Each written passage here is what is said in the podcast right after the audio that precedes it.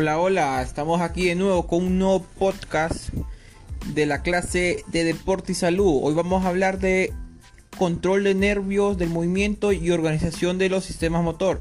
Mi nombre es Luis Cabrera, estudiante de la carrera de educación física y les voy a hablar un poco sobre este tema muy bonito y extenso. Si tienes la curiosidad de entender cómo tu sistema nervioso controla el movimiento, tal vez eres una persona que quiere comprender ciertos conceptos como reflejos espinales, reflejos automáticos o accidentes voluntarios. Hoy seas quien seas, aumentar tu interés sobre ciertas bases del sistema nervioso que pueden ayudarte a comprender mejor tu cuerpo o literatura relacionada utilizando un lenguaje sencillo y analogías mediante múltiples viñetas. Entonces vamos a hablar un poco del sistema, nervioso. Se entiende como algo parecido, escuchen muy bien a esto, a un sistema computerizado de primer lugar que encontramos unidades de entrada de la información. En este caso los receptores sensoriales, por ese lazo de unidades de operaciones, proceden a la información formada por el sistema nervioso central que envía una respuesta elaborada hacia los músculos, los encargados de la salida de la información son los efectores en el caso del movimiento se realizan a través de los nervios motores, pero durante todo, todo el camino también existen las interneuronas. Estas son como policías de tráfico. Que una señal pase hacia la otra neurona o les cierra el paso. En la neurofisiología se utiliza la teoría de las organizaciones jerárquicas para explicar la tarea de cada parte del sistema nervioso central en el movimiento. Suelen dividir el sistema nervioso en dos niveles que corresponderían con la función del CPU y en el más bajo encontramos la médula espinal y las estructuras subcorticales, ganglios, basales y el cerebelo, que se ocupan del movimiento básico. Por otro lado, la corteza cerebral es la encargada de los movimientos más complejos y elaborando el control de movimientos voluntarios. También podemos decir que el control del sistema nervioso tiene tareas automáticas, como, como podemos decir anticipación, los músculos que se contraen antes de iniciar un ejercicio, como el levantamiento de pesa, los músculos que se contraen para mantener el equilibrio, diferentes señales. Eh, también tenemos la, la respuesta de lucha y huida, reacciones rápidas ante peligros. Se cree que son una especie de respuesta predeterminada ante estímulos que se involucran múltiples sistemas, como el mesencéfalo, el ganglio basales y cerebelo, que envían órdenes a los generadores de patrones de motor. Bueno, vamos también a hablar un poco del sistema motor. Se organiza de manera jerárquica y en paralelo. La corteza cerebral forma un estamento superior de dicha superestructura y el diencéfalo y el troco del encéfalo forman el segmento intermedio y las motoneuronas. En la médula espinal construyen el nivel inferior.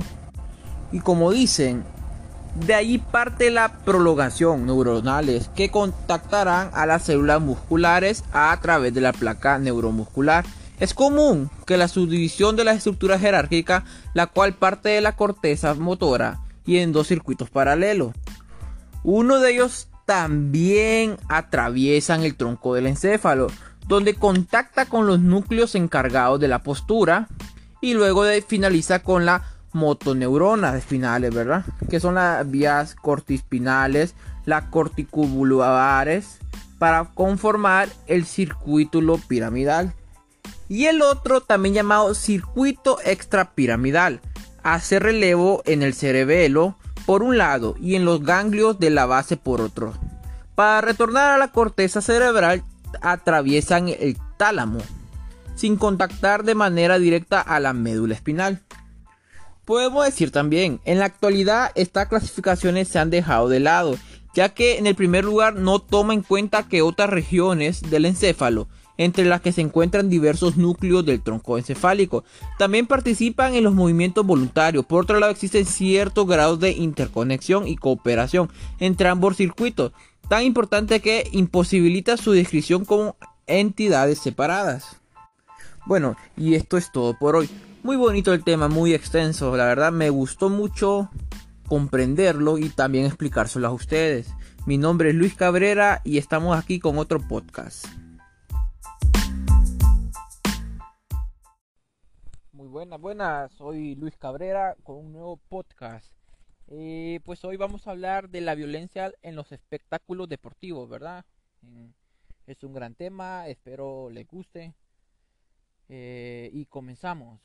Pues como está esto, ¿verdad? De la violencia en los, eh, en los juegos deportivos, en los eventos deportivos.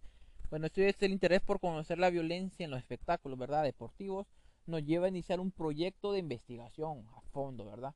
Con el paso del tiempo se estructura diferentes fases. Vamos a hablar un poco de esa fase, ¿verdad? Eh, la primera es la observación del participante en el estadio de Resort en Caruña, iniciando en, en la temporada 91-92 con el objetivo de identificar los factores que determinan la aparición de la violencia de los espectadores, ¿verdad? Deportivos. También está el otro punto que vamos a tocar, que es la revisión de las teorías que explican la violencia, construcción de una nueva visión teórica que corresponde a la perspectiva desarrollada a partir de nuestra investigación, ¿verdad? Y pues como le digo, es aquí donde se sitúan los inicios de la teoría del ámbito.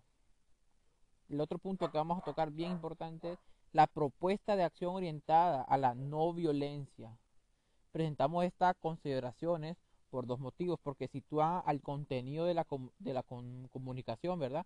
Y porque deseamos a, inscribirnos en aquellos colectivos que rechazan el carácter de moda concedido a la violencia. En el deporte y demanda el tratamiento riguroso, ¿verdad? Para sobredimensionar el problema. Ah, como hablamos, ¿verdad? Esta misma actitud es la que nos lleva a recordar que la violencia está en todos los ámbitos de nuestra sociedad. O sea, que miren que esto está en todo lado y tenemos que corregirlo. En definitiva, y el individuo en su forma de resolver los conflictos cotidianos. Ok. Bueno, por otra parte, como estamos hablando de este gran tema, el nivel de violencia actual es menor que en otras épocas históricas por, eh, por características, los siguientes años que ha pasado, ¿verdad? Sin olvidar es, estos hechos graves, conflictos bélicos ocurridos durante el anterior siglo, que hubieron exagerados, ¿verdad?